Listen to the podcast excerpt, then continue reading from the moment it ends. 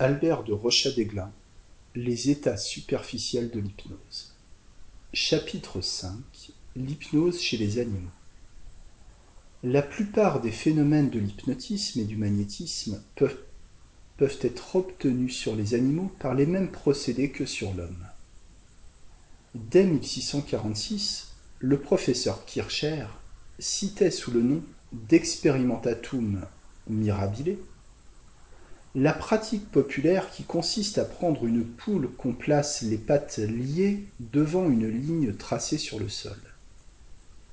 Au bout de quelques instants, la poule reste sans mouvement, conservant cette attitude même lorsqu'on enlève la, ligature et qu'on l'excite. Messieurs Binet et Ferré rapportent une curieuse pratique des fermières du pays de Caux qui montre qu'on peut modifier l'instinct par suggestion. Lorsqu'une poule a pondu un certain nombre d'œufs dans un nid de son choix et qu'elle a commencé à couver, si pour des raisons particulières on veut lui en faire couver d'autres dans un autre nid, on lui place la tête sous une aile et on la balance un certain nombre de fois jusqu'à ce qu'elle dorme, ce qui arrive rapidement.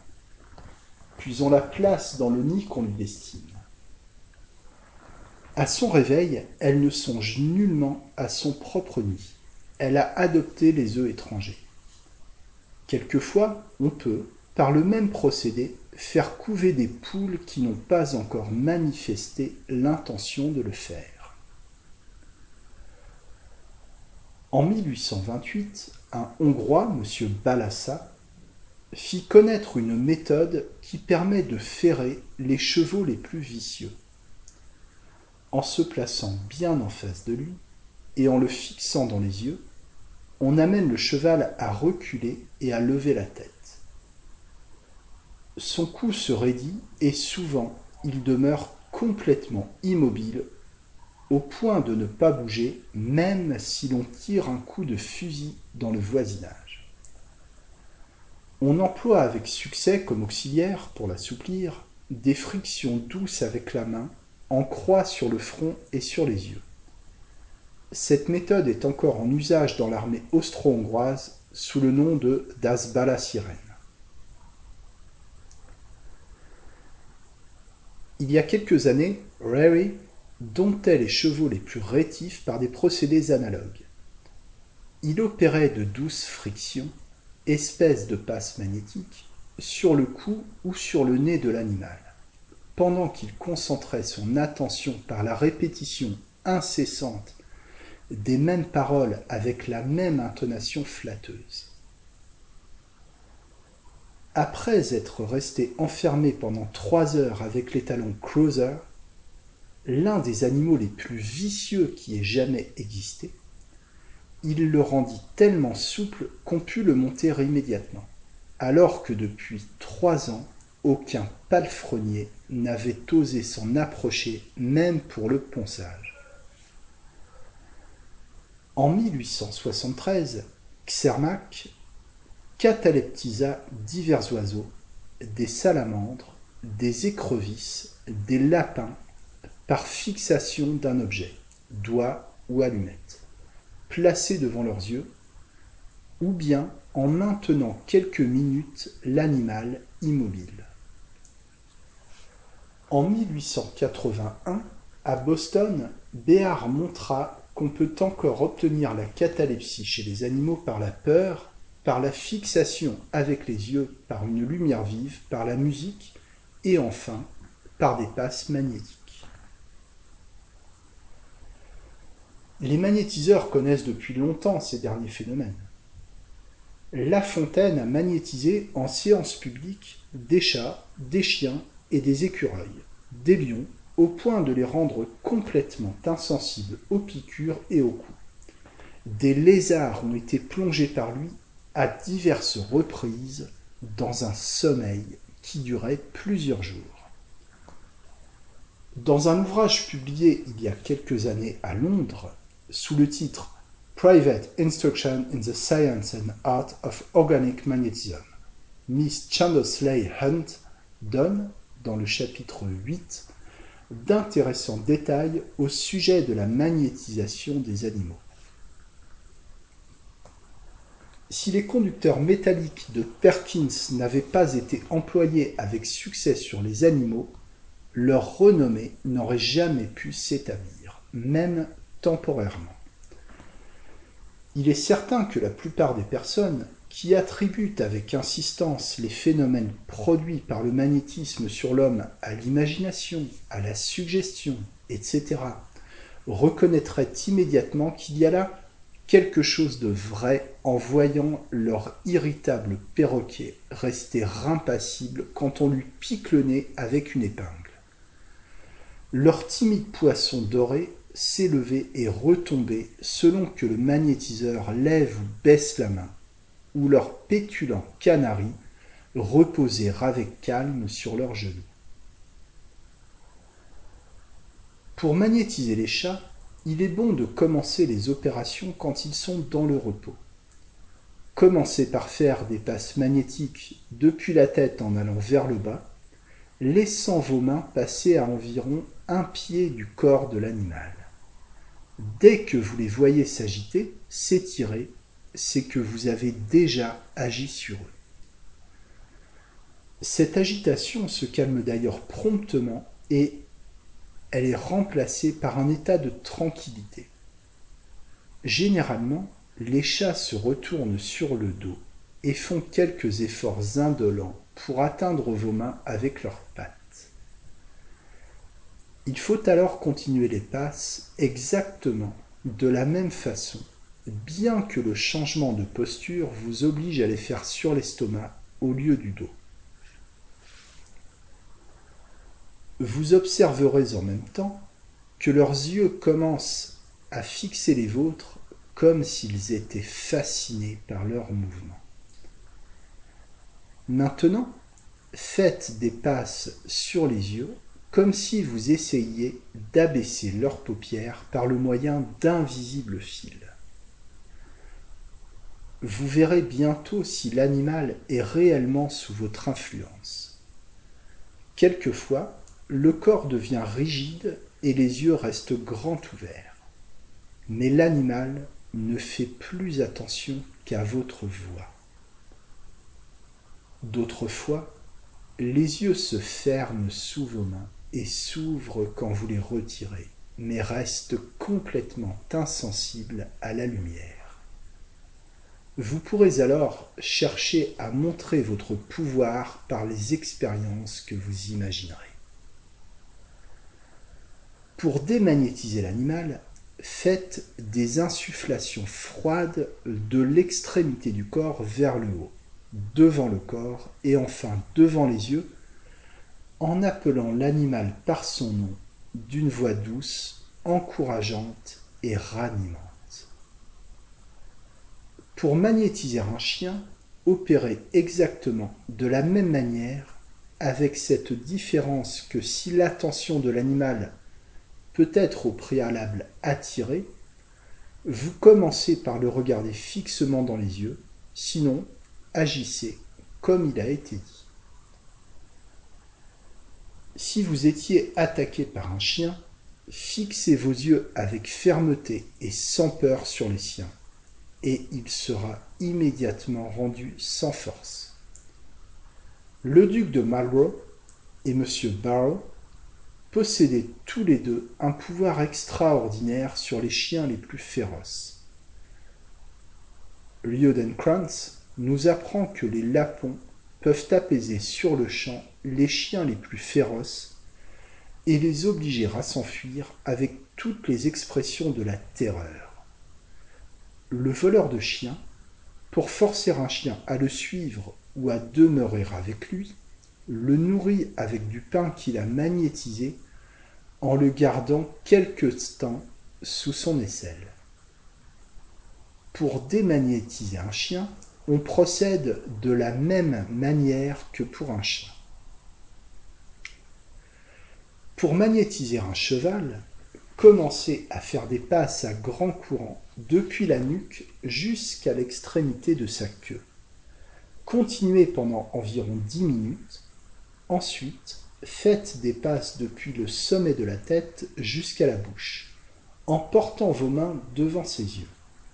Généralement, la tête de l'animal ne tarde pas à s'abaisser languissante et ses yeux à paraître à moitié endormis. Placez alors vos mains devant ses yeux et soufflez plusieurs fois dans ses narines.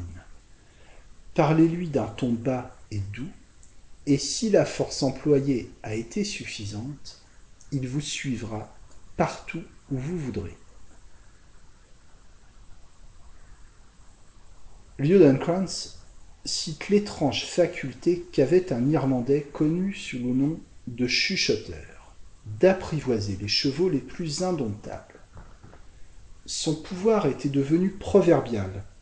Plusieurs dompteurs de chevaux ont semblé posséder la même faculté et rendaient les chevaux les plus rétifs capables de les suivre comme des chiens et se coucher à leur commandement. Le secret de ces chuchoteurs irlandais consiste à souffler dans l'oreille gauche de l'animal.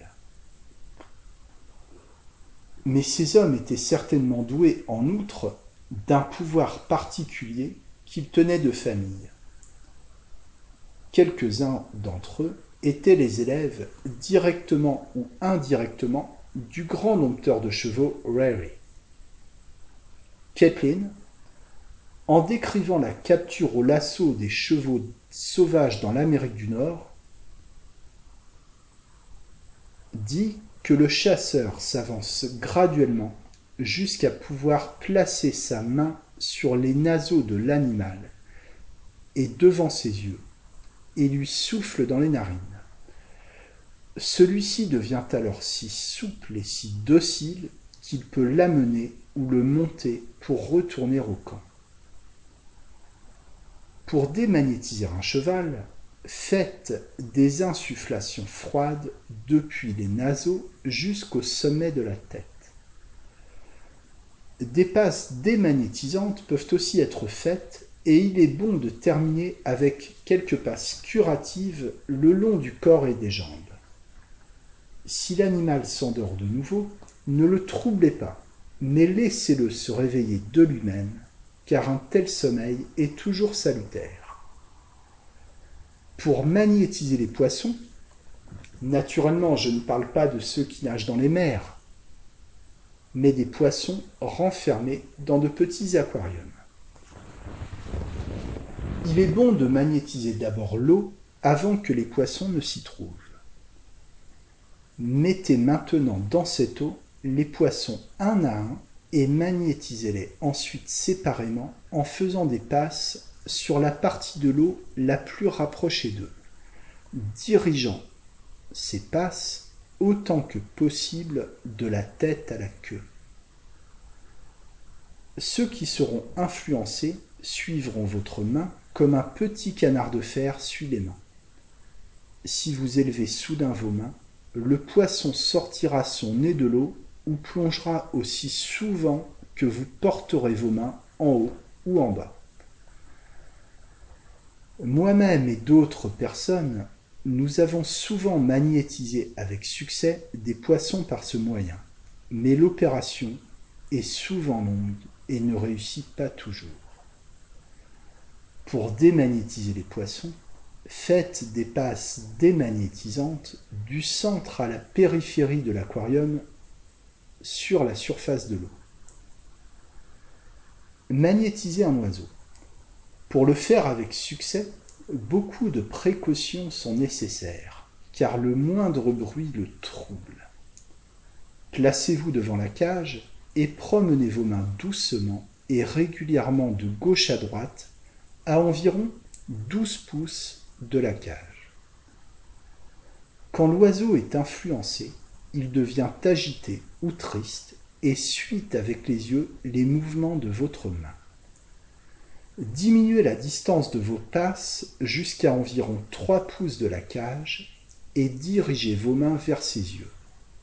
Commencez un léger mouvement d'oscillation de haut en bas de vos mains en tenant en même temps vos yeux fixés sur lui. Au bout de quelques minutes, s'il est influencé, l'oiseau fermera ses yeux, après beaucoup d'efforts pour les tenir ouverts, et il tombera de son perchoir. Vous pouvez maintenant le retirer de sa cage et faire sur lui les expériences qu'il vous plaira. Il restera complètement passif, mais il peut être éveillé par le moindre, bruit perçant ou le plus léger courant d'air.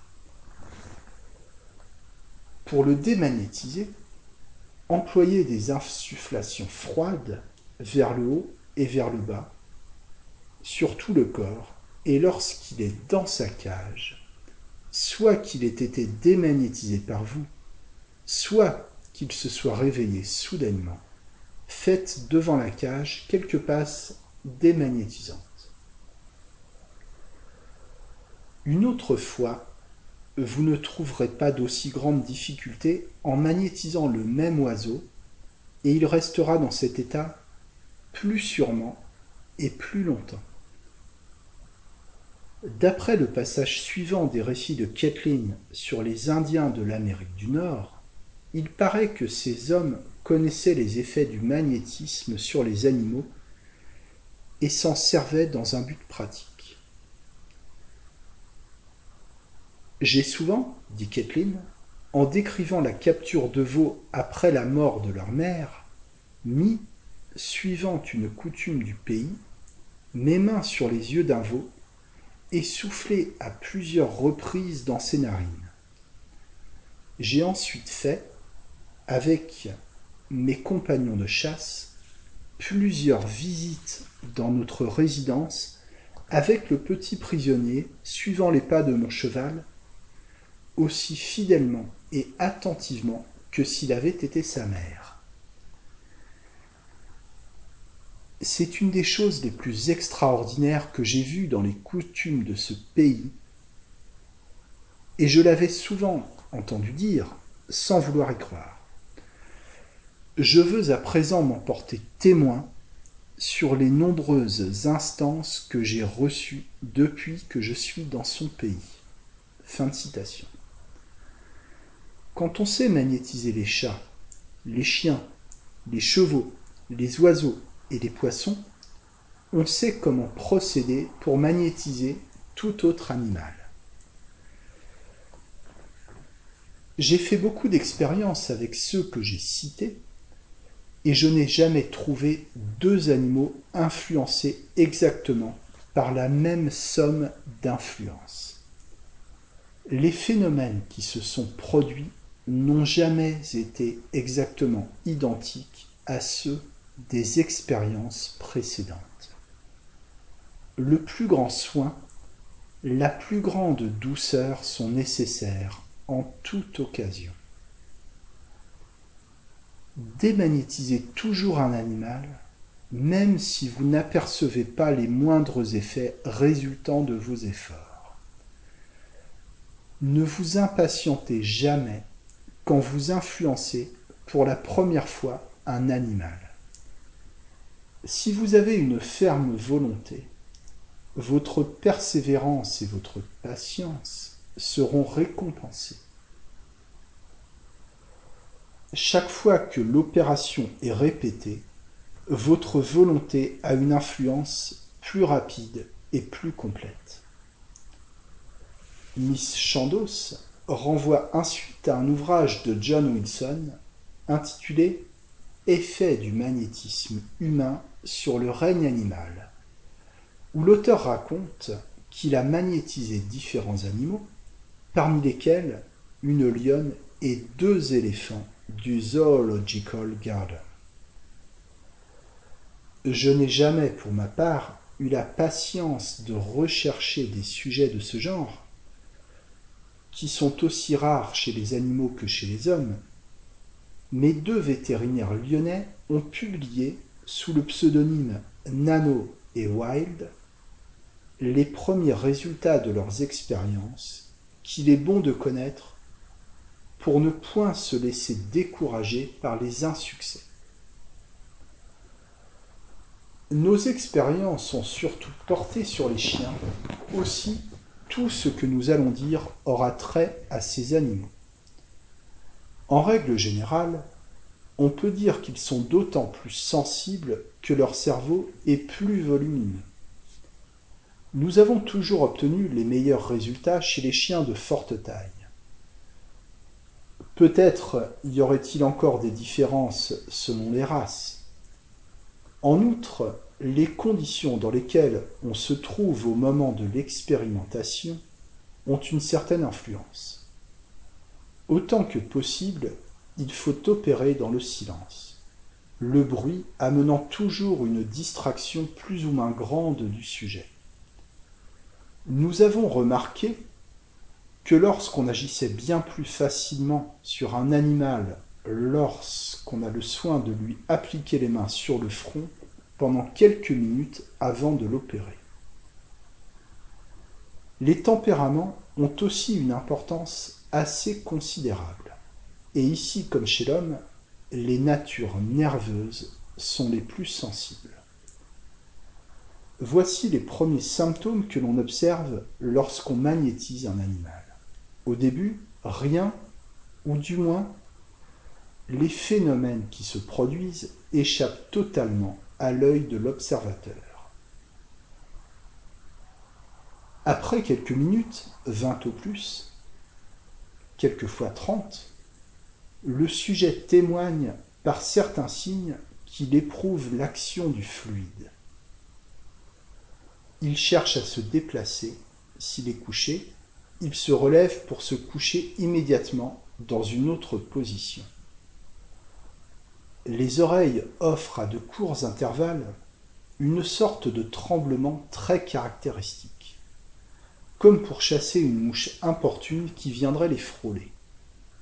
Ces tremblements, ces petites contractions spasmodiques augmentent de plus en plus d'intensité et l'animal semble éprouver une sensation de gêne inhabituelle. De temps à autre, il secoue la tête et regarde l'opérateur.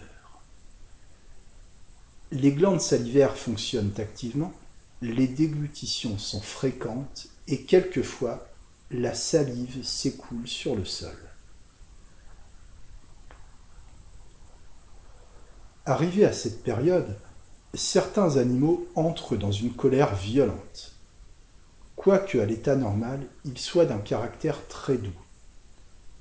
Le chien qui s'irrite ainsi sous l'influence magnétique fait entendre des grondements sourds et montre les dents, attendant l'occasion de mordre.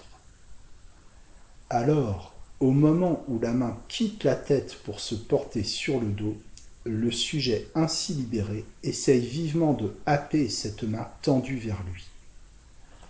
Il est non seulement difficile, mais encore dangereux de continuer à le magnétiser, et nous n'avons jamais cherché à pousser l'expérience plus loin. Heureusement, il n'en est ainsi que pour un petit nombre d'animaux. Nous allons maintenant envisager ce qui arrive chez le plus grand nombre de sujets.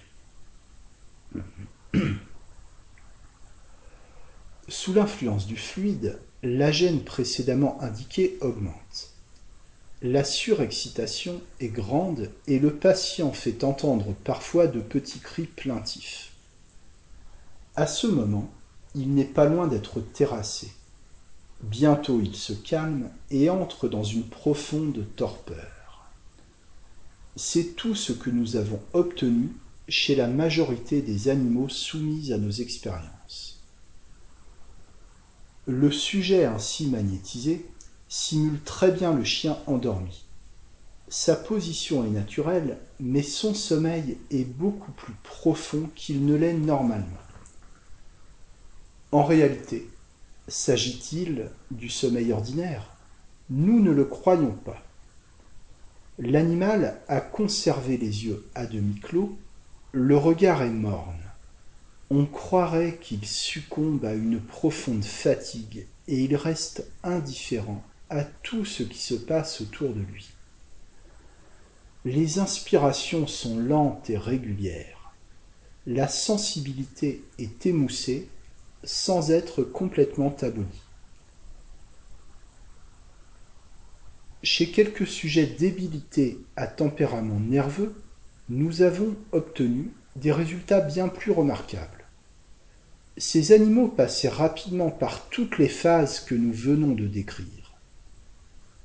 L'excitation du début faisait place à une somnolence tellement grande que le sujet, au lieu de chercher à se coucher, tombait comme frappé d'un coup de masse et conservait, une fois à terre, la position plus ou moins bizarre dans laquelle il se trouvait.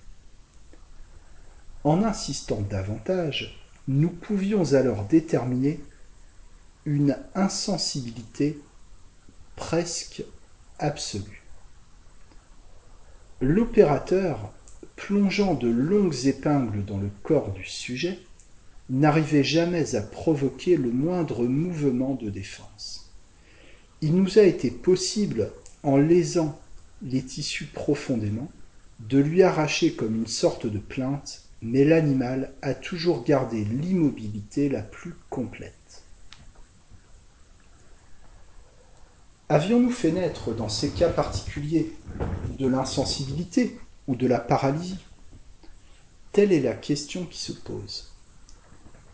Nous espérons pouvoir définitivement la résoudre lorsque nous retrouverons des sujets sensibles. Notre conviction est que l'on pourrait arriver, au moins chez quelques animaux, à l'anesthésie la plus parfaite. Nous avons vainement essayé d'obtenir les phénomènes d'attraction, ou plutôt les quelques résultats obtenus sont si peu concluants que ces expériences ont besoin d'être reprises. Avant de terminer, nous devons signaler la remarque suivante que nous indiquons pourtant sous toute réserve n'ayant observé le phénomène qui lui a donné lieu qu'une seule fois. Il s'agissait d'un animal plongé dans le coma dont nous avons déjà parlé. Une piqûre assez superficielle lui ayant été faite, il n'en échappa aucune goutte de sang. Mais l'ayant éveillé une dizaine de minutes après, notre étonnement fut grand en voyant une hémorragie se produire. Le fluide magnétique détermine peut-être une vasoconstriction des vaisseaux périphériques et par suite une congestion des organes internes, laissant les parties extérieures presque exsangues. Ce qui nous explique pourquoi l'hémorragie signalée plus haut ne se produisit qu'après le réveil. M. Jacoyot a vu dans l'Inde des fakirs donner la raideur catalytique à des serpents par une musique douce